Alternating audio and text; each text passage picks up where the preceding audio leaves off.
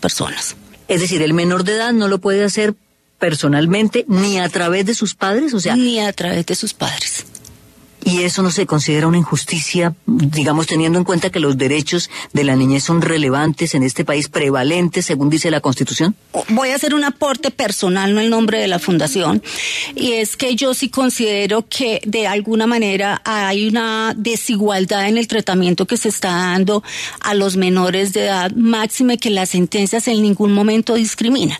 Las sentencias se refieren al paciente, se refieren a la persona, no hablan en ningún momento de paciente menor de edad y si nosotros acudimos a la jurisprudencia que ya es múltiple en Colombia frente a la competencia de los menores de edad, pienso que en un futuro no muy lejano a través de este mecanismo jurisprudencial de protección de los derechos de los menores, que también son una minoría en Colombia, que eh, merecen una especial protección del Estado, vamos a llegar a estas posiciones. Pues muchas gracias, doctora Piedad Bolívar Góez, abogada especializada en estos temas, pertenece al Consejo Directivo de la Fundación Derecho a Morir Dignamente. Como siempre, nuestra propuesta es que ustedes continúen hablando de ello en sus hogares y sepan quienes no lo sabían, que existe esta resolución, que está reglamentado en Colombia el derecho a morir dignamente y el derecho a solicitar la eutanasia a través de las instituciones prestadoras de salud en Colombia. Gracias por acompañarnos y les invitamos a que continúen en la mejor compañía. Caracol. Canciones que jamás escucharé, historias que se escriben sin finales, tiempo de partir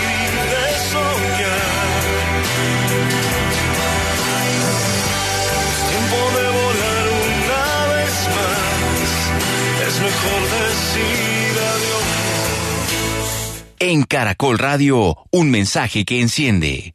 Mónica Fuken. La paz es un estado natural, no es una meta por alcanzar. Sonríe ahora mismo y observa el efecto que puedes causar en los demás. Tú eres un agente de paz. Únete a la jornada de reflexión el 22 de noviembre, a partir de las 7 y 30 de la mañana, en A Vivir que son dos días de Caracol Radio. No se pierda la cita mundial del deporte, en la que los continentes se hacen uno a través de la radio. Carrusel Mundial de Caracol Radio. Todos los domingos de 8 a 9 de la noche, con Diego Sáez de ADN Chile, Georgina González de Estadio W México, Aitor Gómez de la cadena Ser de España, Sergio Kanevsky, Radio Continental Argentina, Héctor Chávez de Caracol Radio Colombia. Carrusel Mundial, el deporte a su oído. Caracol Radio, más compañía.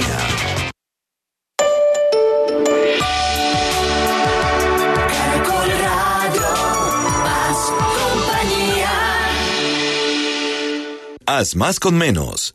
Eso es eficiencia energética. Unidad de Planeación Mineroenergética UPME. Presenta la hora en Caracol Radio. 11 de la mañana, 3 minutos. Eficiencia energética es utilizar la energía solo cuando la necesitas. Por eso, en esta cuña te regalaremos unos segundos en silencio para que apagues las luces y desconectes lo que no necesitas sin perderte la programación. Eso es eficiencia energética, nuestra fuente de energía más importante. Un mensaje del Ministerio de Minas y Energía y UME. Todos por un nuevo país. Paz, equidad, educación. Ministerio del Trabajo. Trabajo decente para los colombianos presenta Última Hora Caracol. Última Hora Caracol.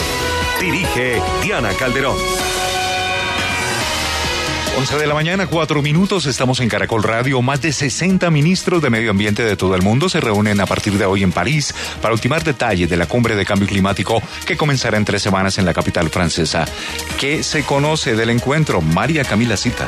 La reunión fue inaugurada por el canciller francés de Exteriores, Logo Fabiu, y por el titular peruano de Ambiente, Manuel Pulgar Vidal, donde representantes de todo el mundo comenzaron a abordar los caminos para tratar de alcanzar el objetivo de un calentamiento global no superior a los 2 grados centígrados. Para Fabiu, el objetivo es avanzar hacia un ambicioso acuerdo en París, aunque reconoció que este es muy difícil y comprometido porque las posiciones no son las mismas, ya que hay mucho trabajo que ha sido hecho. Entre los países representantes en esta reunión preparatoria están los principales emisores de gases invernaderos, como Estados Unidos, China, la India, Brasil y Rusia, además de otros que son particularmente vulnerables a los efectos de cambio climático, como Bangladesh.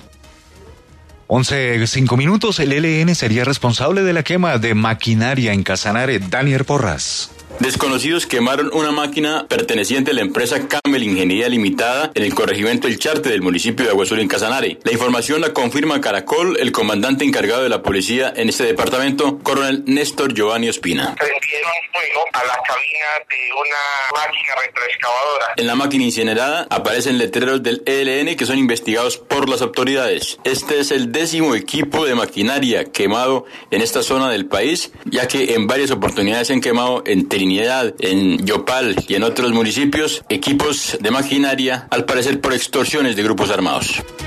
Hay alerta por aumento de casos de suicidio en Armenia, John Hernández.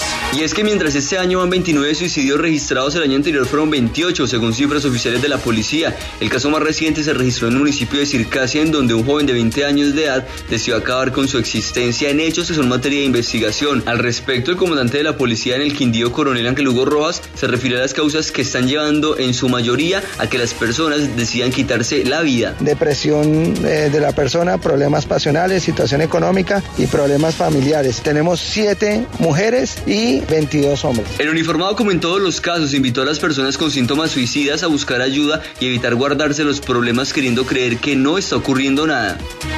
Con motivo de los efectos de la sequía, establecen controles para los alumbrados de fin de año en Pereira. Sebastián Grajales. Estas medidas están divididas en dos puntos. El primero es que todo el alumbrado será con luces LED que genera una reducción en materia de consumo de energía de casi un 85%. Lo segundo es que se establecerá un horario especial para encender el alumbrado que posiblemente será de 5 horas. Luis Fernando Holguín, gerente de iluminaciones y servicios. Tentativamente tenemos un horario preestablecido que sería como seis y media de la tarde hasta las 12 de la noche. Las instalaciones del alumbrado iniciarán el 25 de noviembre y deberán estar listas antes del 7 de diciembre. Más información y entretenimiento en www.caracol.com.co. Con el censo sindical fortalecemos el derecho de asociación. Del 9 de noviembre al 9 de diciembre, los presidentes y tesoreros de las organizaciones sindicales deben participar del censo sindical. Más información marcando gratis el 018 41 1212. Ministerio del Trabajo. Por el trabajo decente, el derecho de asociación y la libertad sindical. Todos por un nuevo país. Paz, equidad, educación. Señorita, para enviar una mercancía. ¿Ah, sí? Necesito que llegue mañana. Son unas flores. Y van con una carta. ¿Así vaya para fuera del país? Creemos en un mundo más eficiente. Elija uno de nuestros productos, la hora y el lugar. Nosotros hacemos lo demás. Entre ya a deprisa.com. Siempre eficiente, siempre deprisa. Siempre eficiente, siempre deprisa. Presentó Última Hora Caracol. Renta futura que garantiza ingresos por arriendo durante los tres primeros años de operación. Presenta la hora en Caracol Radio. 11 de la mañana, 8 minutos. Ya hay una nueva forma de invertir sus ahorros. Se trata de Renta Futura, el único derecho fiduciario que le garantiza ingresos de arriendo los tres primeros años de operación del inmueble. Torre de Oficinas Futura 106, ubicado en Bogotá, en la zona de oficinas más codiciada de la ciudad, sobre la NQS con calle 106. Aproveche esta gran oportunidad de invertir con inteligencia, seguridad y confianza. Más información en el 636-0333, 636-0333 o visite rentafutura.com Renta Futura, la inversión segura. ¿Y usted cómo durmió anoche? Comodísimo. Colchones comodísimos para dormir profundamente. El plan de Manuel era ayudarle a su familia, estudiar en la ciudad para regresar a trabajar como profesional en su pueblo y ayudarle a su gente. Pero el plan le cambió a Manuel. Le fue cogiendo pereza a todo y se olvidó de su familia y de sus sueños. Las drogas pueden cambiar tus planes. Métele mente y decide. Una campaña del Gobierno de Colombia y la Oficina de las Naciones Unidas contra la Droga y el Delito. Todos por un nuevo país. Paz, equidad, educación. ¿Y usted cómo durmió anoche? Comodísimo. Colchones comodísimos para dormir profundamente. Llega a Colombia Mensajes que Encienden. Gran encuentro internacional de transformación humana. El escenario de crecimiento personal y liderazgo empresarial más importante del año. Siete extraordinarios conferencistas. 44 talleres de los expertos compartiendo herramientas de alto impacto para crear felicidad, cambio y conciencia. Noviembre 20, 21 y 22 en Club con Subsidio Bellavista. Entra a www.mensajesqueencienden.com o llama al 318-367-9144. Sé parte de la nueva historia de Colombia. ¿Y usted ¿Cómo durmió anoche? Comodísimo. Colchones comodísimos para dormir profundamente. Media hora antes de viajar, toma Mareol. Mareol presenta la hora en Caracol Radio. En Caracol Radio. Son las 11 de la mañana y 10 minutos. Mareol presenta Historias de Carretera. Respire y relájese, relájese. Usted no está en el bus. Suelte su cuerpo y respire profundo. ¿Listo? ¿Ya se durmió? Arranquemos. Hay mejores formas de prevenir el mareo. Media hora antes de viajar, toma Mareol. Y colorín colorado, el mareo se ha acabado. Es un medicamento, no excede su consumo. Si los síntomas persisten, consulte a su médico.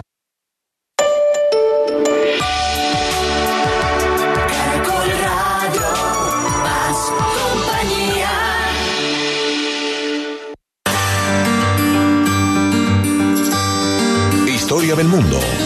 Diana Uribe.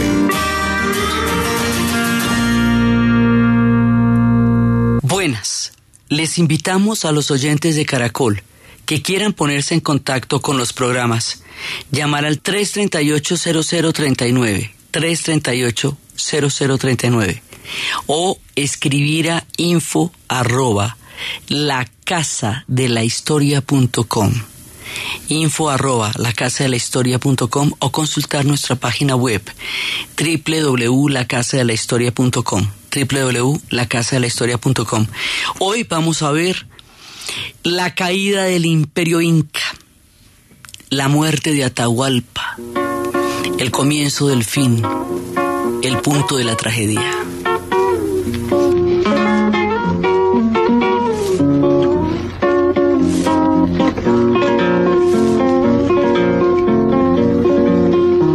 Caminito del indio, sendero coya, sembrado de piedra.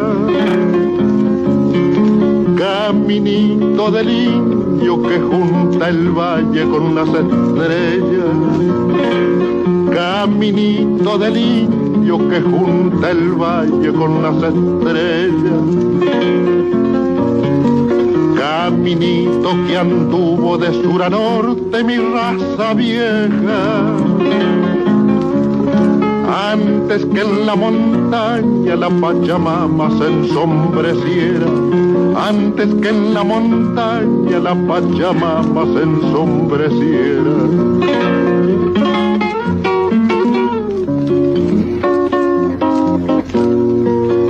cantando en el cerro, llorando en el río, se agranda en la noche la pena del indio.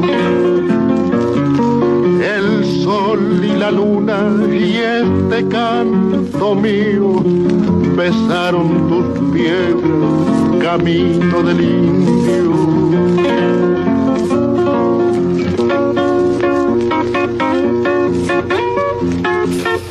La vez pasada estábamos viendo, prefigurando lo que va a ser el encuentro o el choque entre dos mundos. Estábamos viendo el tema de la guerra civil que había debilitado al imperio inca con esta división entre Huáscar y Atahualpa y cómo eso quedó planteado y Atahualpa todavía no había llegado a Cusco a posesionarse plenamente como inca ya había sido nombrado como tal, pero no había llegado allá directamente a, posesionarse y lo había apoyado ver el ejército, mientras que Huáscar tenía una, un apoyo más administrativo. Y estando en esa coyuntura, vimos cómo le avisaron unos emisarios que había unos personajes que venían, unos hombres muy extraños, y él dijo, tráigalos y decide recibirlos en Cajamarca en lugar de llegar a Cusco, posesionarse y una vez posesionado recibirlo ya como inca, sino en Cajamarca cuando va camino a llegar a Cusco después.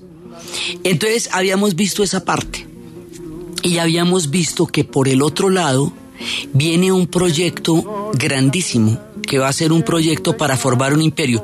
Digo para formar porque todavía no lo tiene lo que le va a dar a España el carácter imperial va a ser todo el tema de su intervención en América. Antes no lo eran. Antes se están formando como imperio. Entonces estábamos viendo toda la diferente saga de los españoles como pueblos que traen una gran cantidad de tradiciones desde los íberos, desde los celtas, desde los romanos, y estábamos viendo también cómo ellos se van a consolidar como Estado Nacional a partir de la expulsión de los judíos y de los moros. Es decir, hay un acto de intolerancia religiosa profunda que es el que va a dar, articular la unidad histórica de los españoles, la religión y la monarquía, alrededor de los reyes católicos. Este espíritu que considera que todo lo que no es la religión que los ha acuñado como pueblo es herejía o es demonio, se va a trasladar a las cosmovisiones y a los mundos con los que se vayan a encontrar en América Latina, pues en toda la América. Entonces, por un lado, ya habíamos visto el tema de la formación de los dos reinos de Castilla y Aragón, porque Castilla es el que va a empezar, digamos, toda esta, esta aventura de lo que va a ser la intervención de los españoles en nuestro continente. Entonces, eso lo habíamos visto por un lado y habíamos visto cómo Colón habiendo eh, nacido en las ciudades italianas, en Génova, va a, empezar a buscar quién le patrocine la empresa y después de varios intentos fallidos se lo va a patrocinar estos reyes que recién están entrando en, la, en el escenario de los poderes europeos. Ya después de haber expulsado a los moros y a los judíos, y cómo a partir de eso empieza la todo el, tema de lo que va a ser la llegada a América y cómo se, no sabían a dónde estaban y cómo van a llegar primero a las Antillas y cómo desde el momento en que llegan a las Antillas, a la española, hasta el momento en que lleguen al Perú, bueno, van a pasar 40 años. Entonces, en ese momento estábamos viendo, digamos, el contexto de dónde vienen los españoles. Ahora vamos a ver el contexto de dónde viene específicamente Pizarro. Sí, Pizarro sale de España. Pizarro es un hidalgo. Eh, un hidalgo significa una persona, en esa época significaba una persona que no tenía entre sus, entre sus antepasados ni moros ni judíos. O sea, esto es una cosa muy complicada y que por lo tanto su, su sangre es pura porque no tenía mezclas de árabes y judíos. Él venía de, ellos llegan de, de Extremadura, vienen de Castilla, Aragón y Extremadura. Son los que fundamentalmente van a llegar allá. Entonces, él se une a la primera expedición en 1501. Él hace varias expediciones. En la primera expedición va a llegar a la Dominicana, va a llegar a Haití. Y, o sea, que él ya se va a encontrar con toda esta, eh, ya van a tener una relación brutal con los indígenas desde la llegada a la Dominicana, pero después, más adelante es en, en, Panamá cuando le dicen que al sur hay un imperio muy grande, que es donde realmente sí está el oro, entonces él también va a estar en Tumbes. Él estuvo con Balboa en el momento en que avistan el Océano Pacífico en 1513.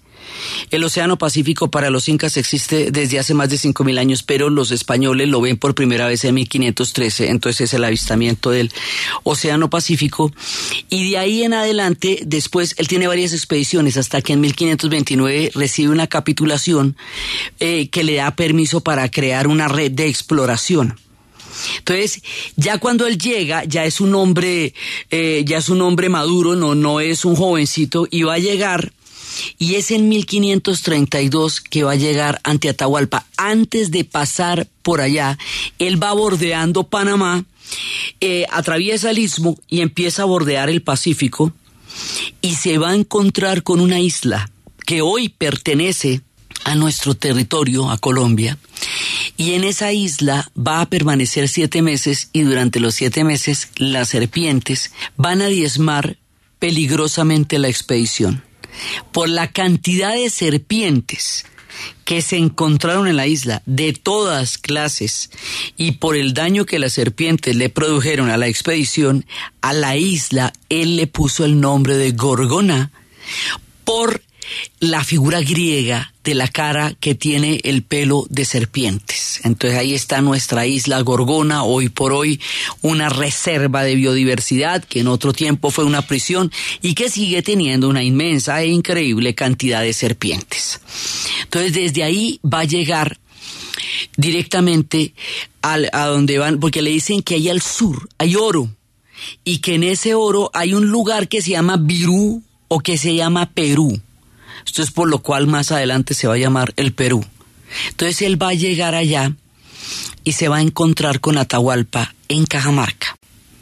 Pero entonces aquí pasan una serie de cosas muy complicadas. Primero, pasa que cuando usted se monta en una expedición de esas, o usted se ha empeñado y con el oro que consiga va a pagar la expedición, o usted va, digamos, en cualquiera de los dos casos, o usted invirtió, si tiene dinero, y con el oro que consiga va a poder eh, eh, recuperar la inversión, o usted se endeudó y esa deuda la va a pagar con lo que consiga en la expedición. Entonces la expedición de entrada es una expedición que tiene que generar una rentabilidad inmediata, que tiene que dar, eh, tiene que redundar en beneficios inmediatos porque usted va o endeudado de una o de otra manera. Esto sucede 15 años después de la caída de Tenochtitlán después de la llegada de Cortés a México. Luego ya hay una referencia sobre tácticas de cómo abordar esta situación. Entonces Pizarro llega con una mentalidad en la época del capitalismo mercantil. Estamos en la época del mercantilismo. O sea, en el mercantilismo todo ha llegado a tener precio, a diferencia de la época del medioevo, donde la palabra, y donde la tierra y donde el honor y donde la lealtad eran lo que determinaban la condición de respetabilidad de un hombre. En este momento, la condición de respetabilidad de un hombre la va a dar el dinero. Y es a través del oro que se legitiman eh, los títulos, las fortunas, todo tiene que ver con el oro. Necesitan el oro para poder legitimar su forma de vida, su proyecto, para conseguir la rentabilidad inmediata, para encontrar todo lo que necesitan es el oro. El arcipreste de Ita nos cuenta lo que significaba el dinero en esa época y por qué el tema de conseguir el oro era prioritario por encima de todo para este encuentro terrible entre dos pueblos.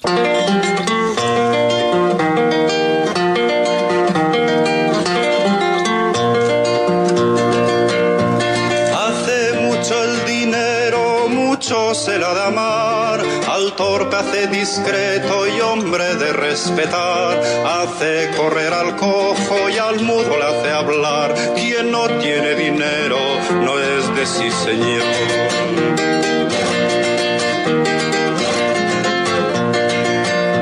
También al hombre necio y rudo labrador, dineros le convierten en hidalgo doctor Cuanto más rico es uno, más grande su valor. Quien no tiene dinero no es de sí, señor.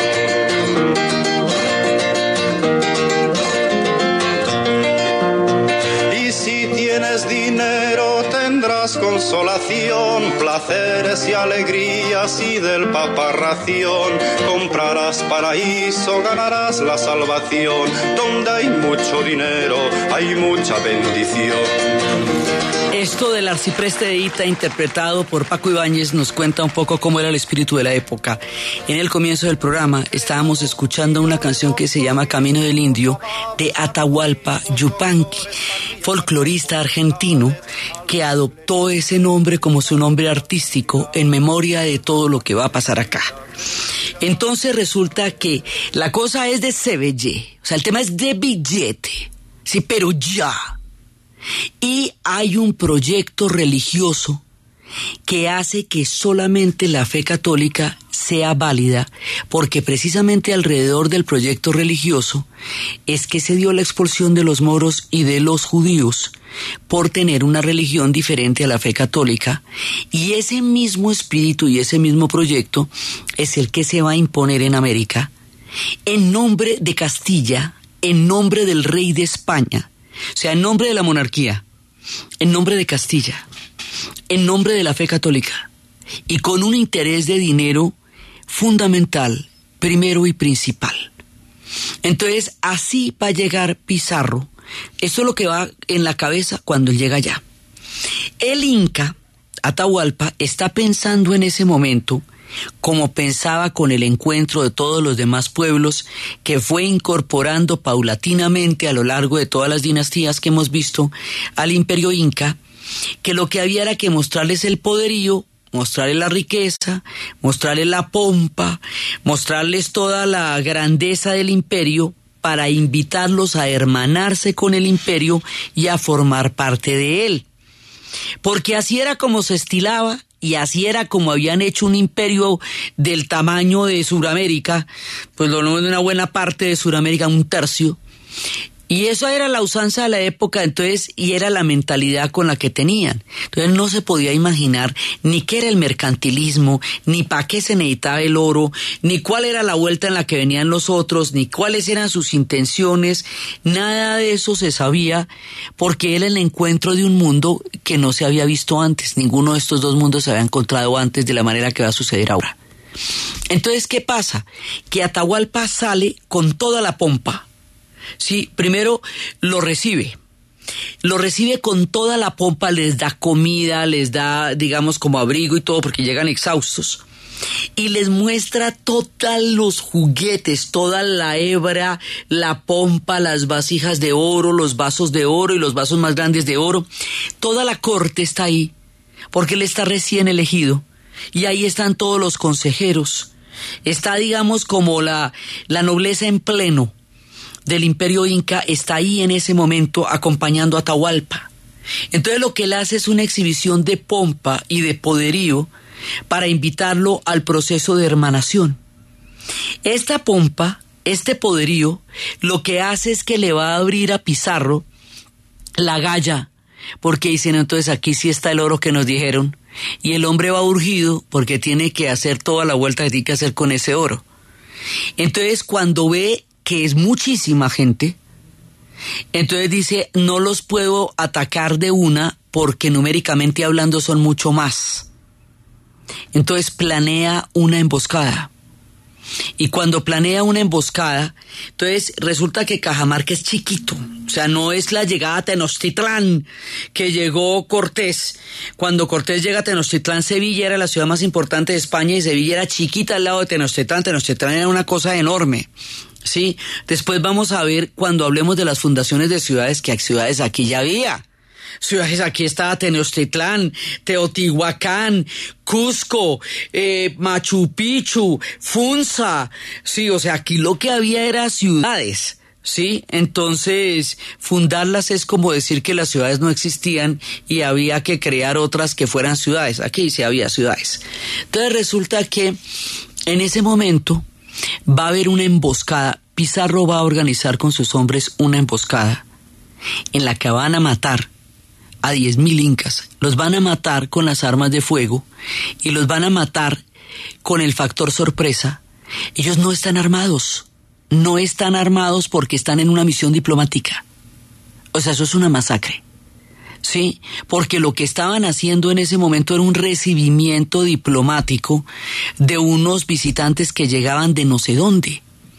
Sí, entonces le pegan una matada a todo el mundo. Ya sabían por Cortés que la táctica era apresar al dirigente y matar a todos los demás que fue lo que terminaron haciendo con Moctezuma. Cortés intentó, digamos, eh, conoció Tenochtitlán y detectó rápidamente que ahí había rivalidades con los tlaxcaltecas y se unió con los tlaxcaltecas para atacar a, a, lo que va a ser a Moctezuma y a los aztecas y finalmente él va a terminar matando a Moctezuma. ¿sí? Entonces ya se sabe que si se acaba con la cabeza, y al resto, digamos, si la cabeza se apresa y a los demás se les mata, es la manera como se les doblega. Entonces Pizarro ya tiene esa información. Entonces Pizarro lo que hace es que hace una masacre sobre toda la nobleza inca, toda la, digamos, como la gente más prestante, que era la que estaba en Cajamarca en ese momento. Va a apresar a Atahualpa. Bueno, antes le leen un requerimiento. El tema del requerimiento es sumamente delicado. Un requerimiento es un pronunciamiento, una carta que viene de parte del rey de España en donde en nombre del rey de España se les pide que se sometan a la autoridad del rey y a la fe católica. Si no se someten a la fe católica y a la autoridad del rey, entonces son unos herejes y se han negado al sometimiento. Entonces analicemos esto. Resulta que ellos no saben qué es España. Esto se lo están leyendo en español. Estamos hablando de un mundo que queda al otro lado del Océano Atlántico, de una fe de la cual ellos no tienen ninguna noticia, en nombre de un rey que está reclamando unas tierras que son un imperio con una cultura indígena de más de cinco mil años y que dicen que hay que someterse a él en el caso de que entendieran lo que les estaban diciendo. Entonces el requerimiento era un requisito para legitimar la entrada a sangre y fuego porque se les dijo el requerimiento y no se quisieron someter. Usted no se somete a una cosa que no tiene ni idea qué es, pero ¿por qué habría de someterse ante un rey de una tierra que usted no conoce cuando usted está en la legitimidad de lo suyo? Usted es el Inca. Entonces le leen el requerimiento. Entonces después de que le leen el requerimiento van a apresar a Atahualpa y le pide un rescate. Esto de lo secuestran, mejor dicho, lo secuestran y él tiene que eh, pedir un rescate. No existía el secuestro en el mundo inca. La idea de apresar a alguien y pedir dinero para liberarlo, no, eso no había pasado nunca. Entonces recogen dinero de todas, oro, de todas partes y plata, de todas partes del imperio, no solamente de Cusco, de todas partes del imperio y le van a crear un cuarto lleno de oro y plata, que es el equivalente para 1995 a 75 millones de, de, dólares de esa época. Sí, entonces hoy, hoy sería bastante más. Y cuando tienen todo el cuarto lleno de oro, aún así lo van a matar, pero primero lo juzgan, lo apresan, lo juzgan. Hay quienes dicen que lo torturaron y lo mataron incumpliendo la palabra y él cumplió la palabra de entregar el oro y a ellos no le cumplen la palabra a él y van a terminar matándolo. Y en este momento dramático nos vamos a la pausa comercial.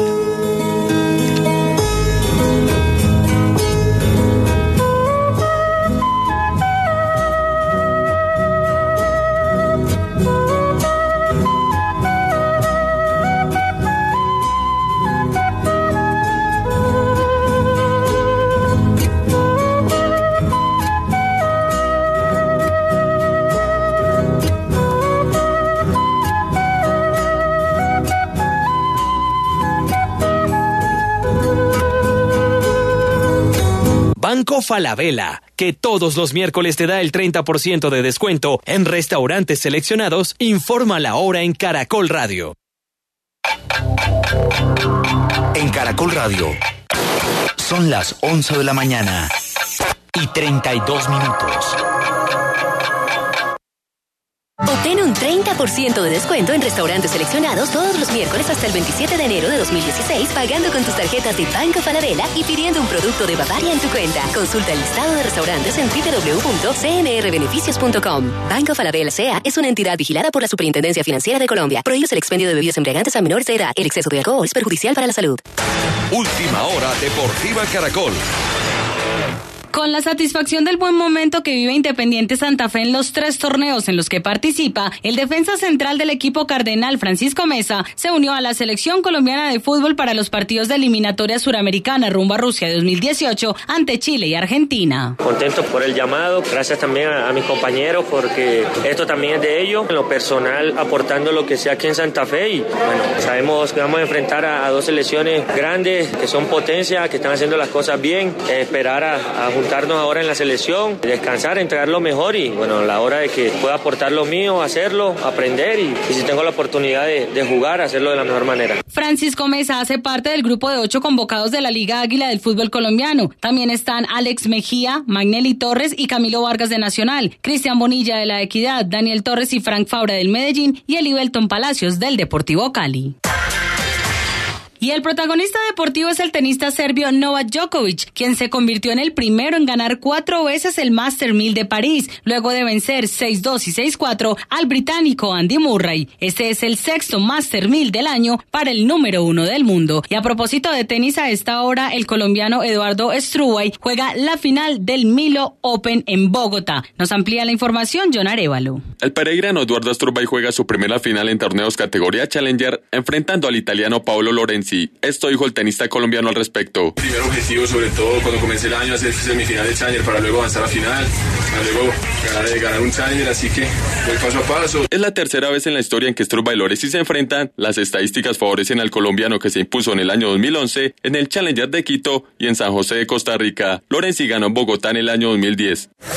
Más información en www.caracol.com.co y en Twitter, arroba caracoldeportes.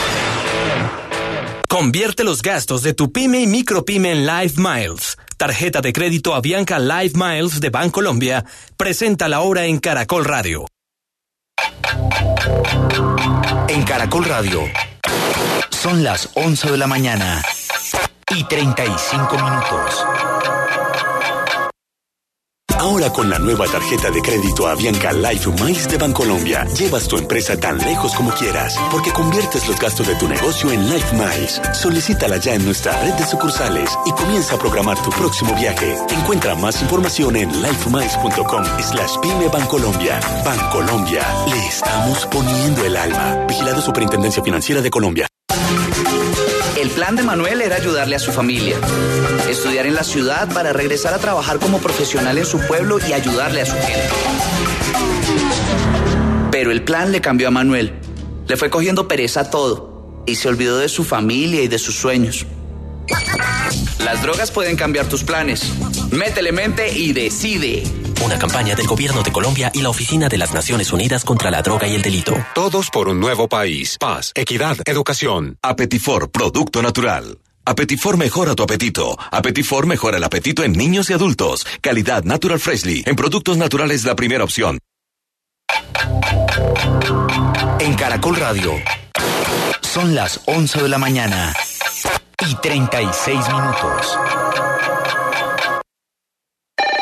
Punto naturista. Gracias. Tiene Digestar Jalea con acción laxante, suave, blanda y placentera de Laboratorios Natural Freshly. Sí, señora. Tenemos la línea Natural Freshly. Digestar Cápsulas Forte y Digestar Fibra para otras afecciones Apetifor, Venas Full, Gasof y Finacid. Y Freshly Pause cápsulas y Fibofor Fibra con probióticos. Naturalmente. Natural Freshly. Tratamientos científicos con productos naturales. En productos naturales, la primera opción. Con el sello del Instituto Farmacológico Botánico.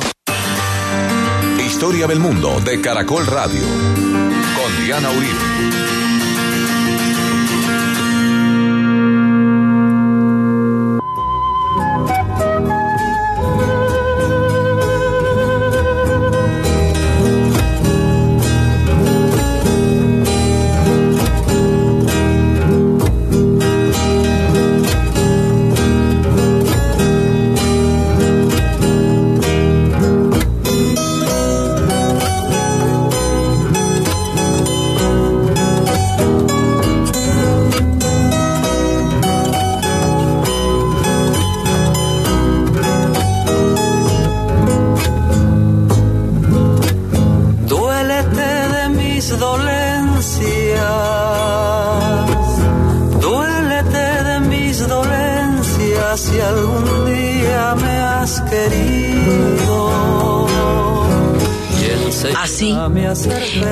Este acto de falta de palabra porque Atahualpa consiguió el oro. No entendía para qué, pero lo consiguió. Hizo lo que ellos dijeron. Lo apresaron. Lo torturaron, dicen algunos historiadores. Y finalmente le declararon un juicio que porque de pronto hacía una rebelión y lo terminaron ejecutando. Pizarro lo mató. Eso fue tan grave que en España le hicieron, un le, le hicieron, digamos, un proceso por eso. Pizarro va a morir asesinado tiempo después cuando empiece la rapiña entre Almagro, Valdivia y él por los territorios recién conquistados, dicen ellos. Entonces, aquí, ¿qué es lo que pasa? Primero, que de esta manera tan brutal, tan terrible, termina la hegemonía de un pueblo que había llegado a ser un imperio de una tercera parte de Sudamérica, pero termina la hegemonía de más de 5.000 años de historia si lo contamos desde Caral. Llevamos nueve programas describiendo el mundo indígena del Perú, que había surgido de diferentes formas y había creado toda, toda clase de civilizaciones a lo largo de los milenios, de la cual los incas llegaban a ser la síntesis de todas las anteriores, porque este saber era acumulativo y ellos habían logrado resolverlo de una manera impresionante y convertirlo en un imperio. Entonces lo que cae con Atahualpa es el imperio inca pero es todo este mundo indígena, porque de aquí en adelante van a quedar en manos de otra hegemonía, de otro pueblo que a partir de esto se va a convertir en un imperio. Entonces ya la cosa es completamente diferente y esto sucederá en todas partes de la América. Aquí nos vamos a encontrar con la primera parte de un orden mundial que se va a llamar el colonialismo. Entonces va a haber colonización, es decir, pueblos declararon que ellos eran imperios y que las tierras de los otros pueblos que no tenían sus códigos y su forma de civilización les van a pertenecer. Esto no solamente es un hecho económico, que es lo que lo va a suscitar, porque todo el tema es el oro, sino que además es un hecho religioso, porque es un proyecto religioso, como lo hemos dicho desde el principio, pero además es una narrativa. La narrativa del colonialismo hace que desde la mirada del colonizador se mire la historia de los pueblos a donde llegaron. Entonces llegan por primera vez a un sitio donde no han estado antes, entonces que lo descubren. Que un sitio, Caral tiene cinco mil años, y entonces descubrieron América porque llegan a un lugar a donde no han llegado antes van a montar ciudades, entonces las fundan. El acto de fundación es un acto de dar creación a algo por primera vez. Aquí había unas ciudades enormes, desde Tenochtitlán, Teotihuacán, hasta Cusco, Machu Picchu y demás. Tumbes también. Entonces, y Funza, porque nosotros en el altiplano cundiboyacense se estaba desarrollando un proyecto de civilización muy grande, que era el de los muiscas y que con el tiempo hubiera podido llegar a ser una gran civilización. O sea, llegan en el momento en que los muiscas se están consolidando, en que los incas están en una guerra civil, porque además en todo el desorden muere Huáscar a Huáscar lo matan. Hay quienes dicen que Atahualpa lo mandó matar, temiendo una alianza con los españoles. Hay quienes dicen que en confusos hechos. Pero el asunto es que Huáscar muere. Entonces, al morir Huáscar, asesinado de una o de otra manera, la posibilidad de que alguien retomara el imperio como Inca se pierde con la muerte de Huáscar también. Mueren Atahualpa, los dos mueren asesinados, Atahualpa y Huáscar. Entonces ya esto va a coger otro carácter totalmente diferente. Entonces el colonialismo lo vamos a experimentar nosotros con los españoles, lo van a experimentar los brasileros con Portugal, lo van a experimentar los canadienses y los estadounidenses con los franceses y los ingleses, como vimos profusamente en la historia del Canadá. Lo van a experimentar después de que nosotros nos descolonicemos en el 2000, en el en 1810. Lo van a experimentar después los pueblos africanos y después los pueblos de Indochina y el planeta entero se va a meter en un orden global, va a ser sometido a un orden global que se llama el colonialismo. De diferentes pelambres, de diferentes estirpes y de diferentes carretas, pero la idea es la misma, montar una economía de extracción para fortalecer y darle dinero y crecimiento a un imperio sobre el sometimiento de los otros y el desconocimiento de la validez de su cultura. Aquí empieza la invisibilización de la importancia de esta cultura. Aquí empieza a montarse una narrativa sobre otra hasta llegar al punto en que se considere que ser indio es un insulto, mucho indio hasta hacer que las personas se avergüencen de sus orígenes, que fueron altivas civilizaciones, hasta hacer que estas historias de las civilizaciones queden reducidas a pequeños textos antes de la conquista. O sea, la narrativa del colonialismo es una narrativa que dura en la memoria y en la cultura mucho más tiempo del que el imperio mismo dure, porque es meter en el colonizado los valores del colonizador. Entonces la, la, historia de España se conocerá profusamente, los valores españoles se conocerán profusamente, los apellidos españoles serán los únicos con los que contemos eh, eh, a manera de, de, patronímicos para definirnos y el mundo indígena poco a poco se le va a hacer invisible. En el Perú no se va a poder porque es muy grande, es demasiado grande. En México tampoco. Pero sí va a haber una narrativa de la invisibilidad. En el caso de Chile, los mapuches aparecen en los libros escolares como extintos y resulta que son un problema social de marca mayor en Chile ahorita, sí, diariamente, pero en los libros escolares se dice que vivían y que hacían y que creían. Entonces, hay una, digamos, lo sacan de la historia como protagonistas de un mundo al que llegaron otros a colonizar. La sola palabra de la conquista implica sometimiento e incluso seducción. La eh, presencia de los españoles en nuestras tierras tiene varias etapas. La primera es esta, y esto va a ser brutal. Después esto se va a institucionalizar en lo que se va a llamar después la colonia y de aquí se va a hacer un virreinato muy grande que va a ser el virreinato de Lima y el otro enorme que va a ser el virreinato de la Nueva España que será en el corazón del imperio porque son los lugares donde hay la mayor cantidad de oro y plata que era de lo que se trataba el proyecto. O sea, una cosa grande, grande, grande, grande, gigantesca del tamaño pues de una catedral gótica es lo que está pasando. Entonces, en el encuentro de Pizarro, con Atahualpa, no hay negociación, no hay intercambio, no hay conocimiento, no es esa la idea, no fueron para eso. No es ni siquiera, eh, de todas maneras, Cortés, que igual acabó con los aztecas, entró en un momento en que más o menos los conoció, más o menos habló con Moctezuma, pero es que aquí no venían a eso. De entrada, 15 años después de la caída de los aztecas y de Tenochtitlán, la llegada al Perú es a lo bestia. Y el tema es el billete. Y van por el oro y acaban con Atahualpa y con el que toque. Y con el que sea y con el que esté. La conquista del Perú va a durar 40 años.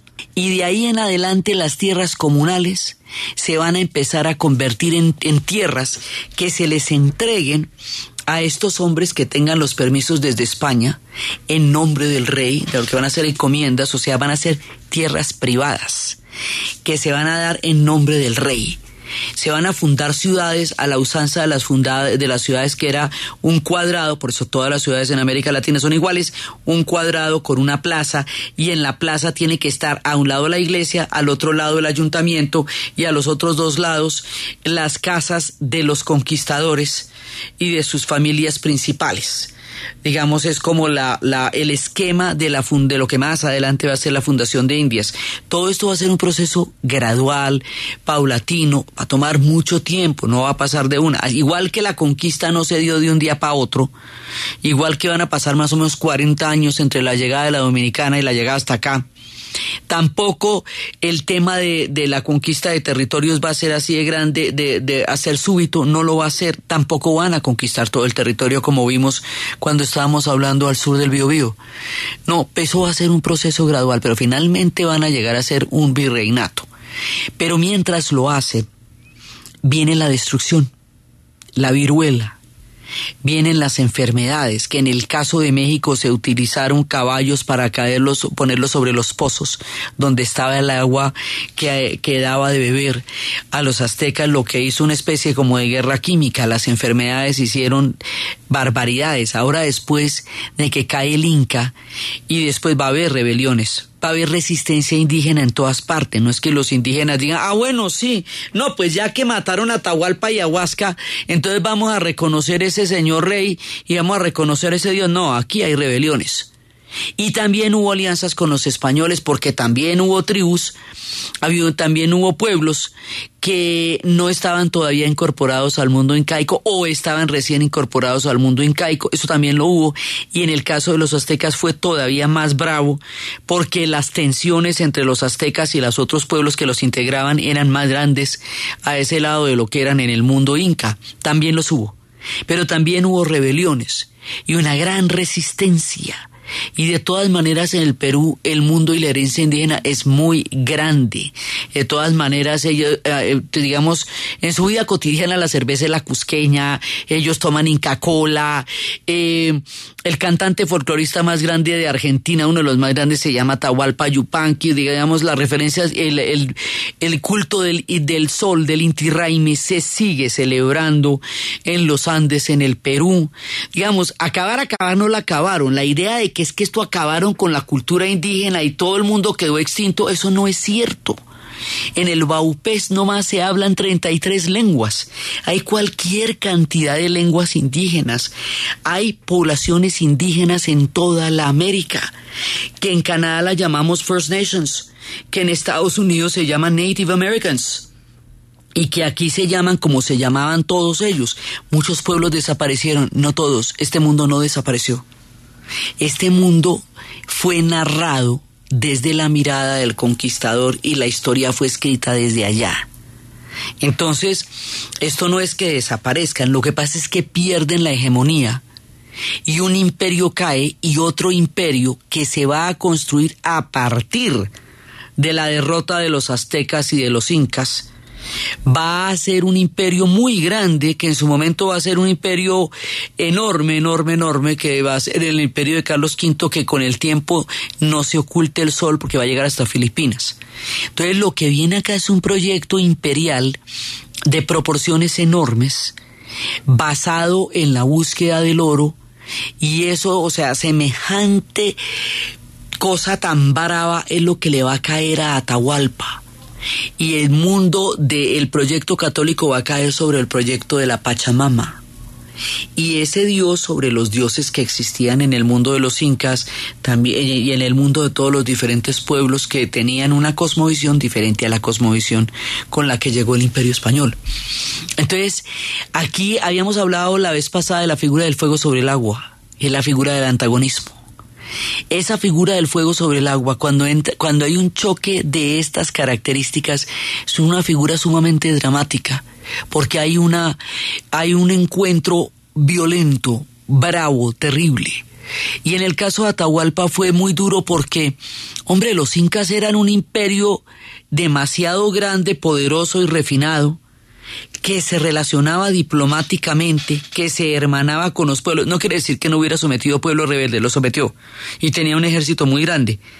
Pero en términos generales, su tema era diplomático. No había manera de que Atahualpa entendiera ni quién era Pizarro, ni con qué objeto venía, ni cuál era la carreta que tenía en la cabeza. Y esa, esa imposibilidad de comprender o de concebir de qué se trataba aquello con lo cual se enfrentaban, hizo que no tuvieran ningún tipo de prevención al respecto. Estaban haciendo una gestión diplomática y no hubiera habido además la urgencia con la que venía Pizarro la experiencia que ya había pasado con los aztecas les hacía sentir que no tenían la, la, necesidad ni siquiera de entrar en conversaciones con él. O sea, no había que fingir ningún tipo de amistad. Esa nunca fue la intención. No había que entrar en ningún tipo de conversas. Ahí lo que había era que venir por lo que venían ni siquiera hubo eh, una, una etapa de, de antesala, ni de encuentro, ni de nada. Por eso es que la experiencia de, de los jesuitas en el Paraguay en las misiones es tan única es tan particular porque en general el tema de la conquista se hizo de esta manera.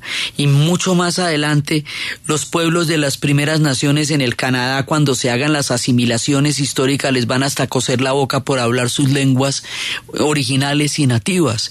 O sea, el tema colonial que se viene acá es uno de los problemas más graves que todavía tenemos de identidad, es la narrativa del otro sobre nuestro mundo Y eso viene por muchas vías, por los españoles, por los ingleses, por los portugueses, por los franceses, ¿sí? Y viene por muchos pueblos. Este es el caso nuestro, es lo que nos tocó a nosotros, es nuestra parte del mundo colonial. Y el encuentro con Atahualpa y el encuentro con Pizarro, entre Pizarro y Atahualpa, no pudo haber sido más brutal y no pudo haber sido más trágico. Y es una manera muy dura de terminar la historia de un imperio tan laboriosamente estructurado, tan refinadamente construido. Es que llevamos mucho tiempo construyendo el imperio inca y antes del imperio inca habíamos estado con toda la cantidad de civilizaciones de Chavín, los moches, la, la señora de Caó, la gente de Chanchan, las civilizaciones de barro, las ciudades de piedra, las ciudades que, todas las antiguas ciudades, todo lo que hemos venido contando va a quedar bajo esta narrativa colonial. Y de aquí en adelante cambia dramáticamente la historia. Y un imperio con otra historia en la cabeza, con otra carreta y con otra pretensión, entra sobre el mundo de los incas y transforma la historia de los incas como transformará la historia de todos los demás pueblos en este continente.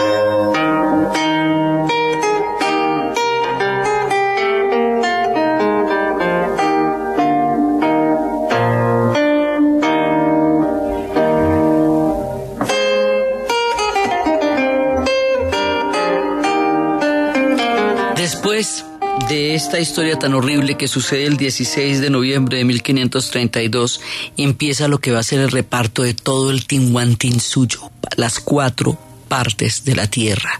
Lo que va a ser la caída, la conquista de eso y el reparto entre todos los demás que vienen con la misma rapacidad a apropiarse de las tierras y a titularlas en nombre del rey. Pero además hay otro tema. El imperio español en particular no tenía la cultura del trabajo. La cultura del trabajo va a ser parte de la reforma protestante. Entonces, la idea era que estos pueblos iban a trabajar para los hidalgos, que venían con la idea de sacar oro para llegar a España, convertirse en los señores que nos estaba hablando el arcepreste de Ita cuando nos hablaba del dinero. O sea, la idea no es construir un mundo acá. La idea no son las trece colonias que rompían lazos con Inglaterra para eh, crear un mundo diferente, lo que no quiere decir que la historia de los de los, pues, de poblaciones indígenas en nativas en Estados Unidos haya sido mejor, porque eso los exterminaron.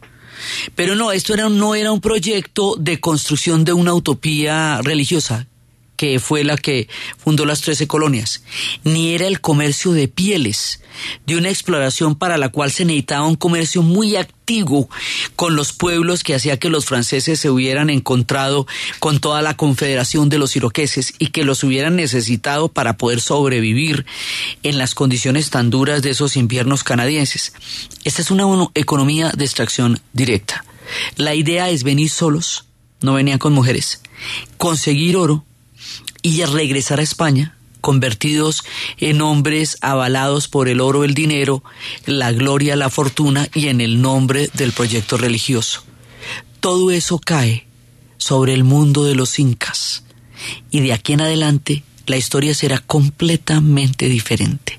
La forma como esto se va a dar y los drásticos cambios que eso supone en la historia de nuestro continente es lo que vamos a continuar viendo en el siguiente programa. Entonces, desde los espacios de la muerte de Atahualpa, del final del mundo de los incas desde su hegemonía, del proyecto del oro en América, de la mirada de Pizarro que viene en la tercera expedición, del encuentro de dos mundos que significa una nueva narrativa y el fin de un mundo ancestral para formar parte de un imperio muy grande en la era del colonialismo, en la narración de Ana Uribe, en la producción Jessy Rodríguez y para ustedes feliz fin de semana.